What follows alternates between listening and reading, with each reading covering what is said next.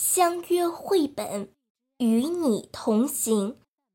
大家好，我是雨琪，下面带来鄂温克的驼鹿。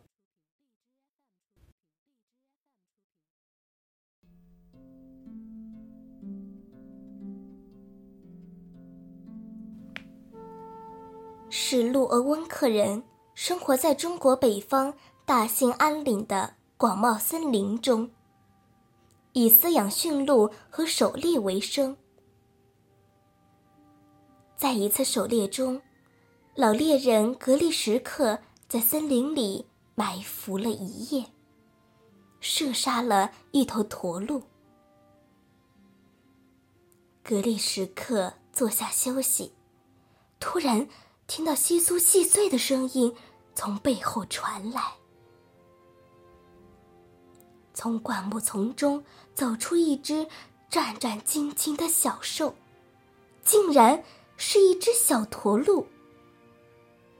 它皮毛的颜色是火红的，就像刚刚越过山脊的朝阳。小驼鹿慢慢的走过来，吸吮着格里什克的手指。格力什克有些不知所措。现在不是驼鹿的繁殖季节，它从来不会猎杀哺乳期的母兽。小驼鹿跟随着格力什克回到营地。小驼鹿不怕生，跟着格列什克进了帐篷。很快。他就在火炉边睡着了。格列什克太累了，也沉沉睡去。不知道睡了多久，突然被巨大的声响惊醒。小驼鹿撞倒了放着食物的架子。小驼鹿饿了，它在寻找食物。格里什克找到一瓶驯鹿奶，驯鹿奶已经有些凝固。他用手指蘸了一点儿，喂给小驼鹿。很快，驯鹿奶就被小驼鹿吃光了。但小驼鹿还没有吃饱，在黑暗的帐篷里，它跌跌撞撞的寻找着。吃光了米和面粉。就连蜡烛，他都想尝一尝。整个夜晚，格里什克都不得安宁。小驼鹿开始了在营地的生活。他以驯鹿奶和米饭为食，还喜欢猎八。总之，一切人类的食物都喜欢。他似乎拥有一副永远无法填饱的肚囊。格里什克给这只小驼鹿取名叫小憨。小憨成长的速度惊人，很快，它的体型就像成年驯鹿那么大了。小憨并没有意识到这一点，每天在外面玩够了，仍然。要进入帐篷睡觉。帐篷已经装不下他了，他在里面转身都困难。终于有一天，他拱翻了帐篷，格里什克不得不将他赶了出去。小憨每天都跟在格里什克的身边，对任何新鲜的事物都有强烈的好奇心。他和驯鹿一起在格利什克燃起的蚊烟中躲避蚊虫。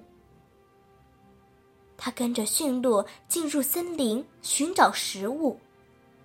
在驯鹿群中，他以为自己也是一头驯鹿。夏天到来，小憨进入水中寻找食物。睡莲、香蒲、浮萍。都是他的美食。在驯鹿发情的季节，雄驯鹿向小憨发起了挑战。强壮的小憨摇动着巨角，击败了所有的雄驯鹿。虽然格里什克一直叫他小憨，但其实他已经是一头巨憨了。四年过去了。格里什克越来越苍老，他的身体已经难以承受营地里艰辛的生活了。这年秋天，他在外出寻找驯鹿时扭伤了脚，他不得不到山下的奥鲁古亚乡去治疗。小憨从未离开过格里什克。这是他第一次走出山林。小憨被格里什克关在院子里，每天无所事事。这一天，他溜出院子，在闲逛时惊动了附近的狗。所有的狗都惊呆了，他们以为自己看到的是幻象。驼鹿是史路鄂温克人世代狩猎的野兽，现在竟然就这样大摇大摆的出现在人类的聚居区。他们立刻向小憨发起攻击。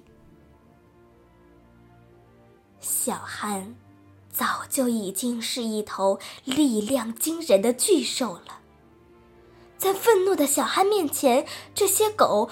像被狂风吹落的树叶。人类的世界有太多诱惑了。一天，小憨钻进门没有关紧的仓库。他偷吃了太多的豆饼，又饮了大量的水。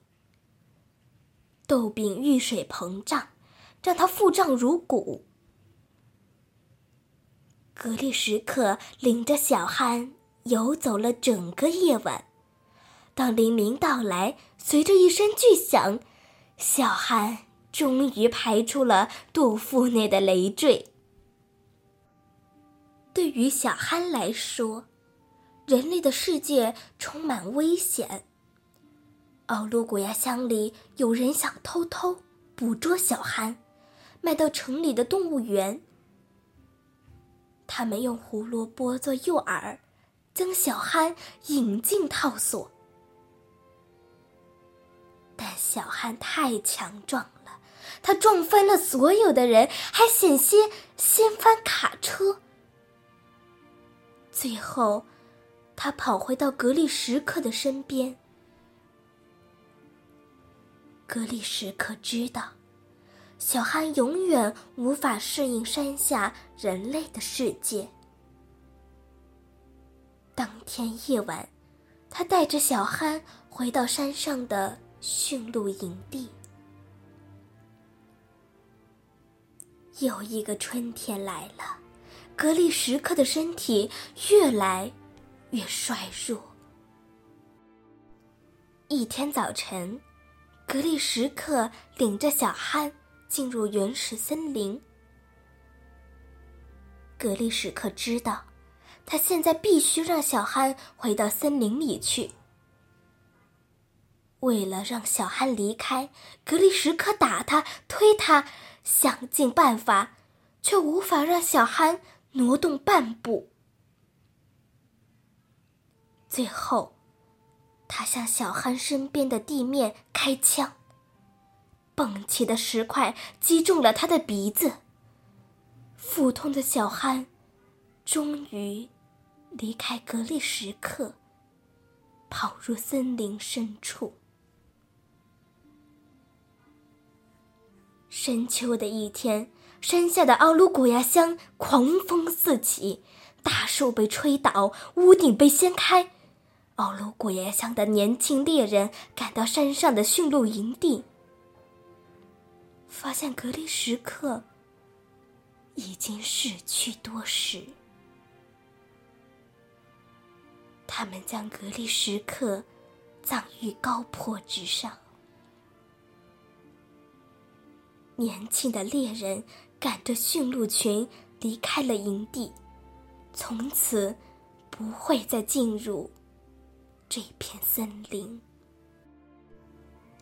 后来，有盗猎者闯入那片林地，远远的看到丛林之中巍峨巨树的身影。在惊慌中，他打光了所有的子弹，却没有一发命中。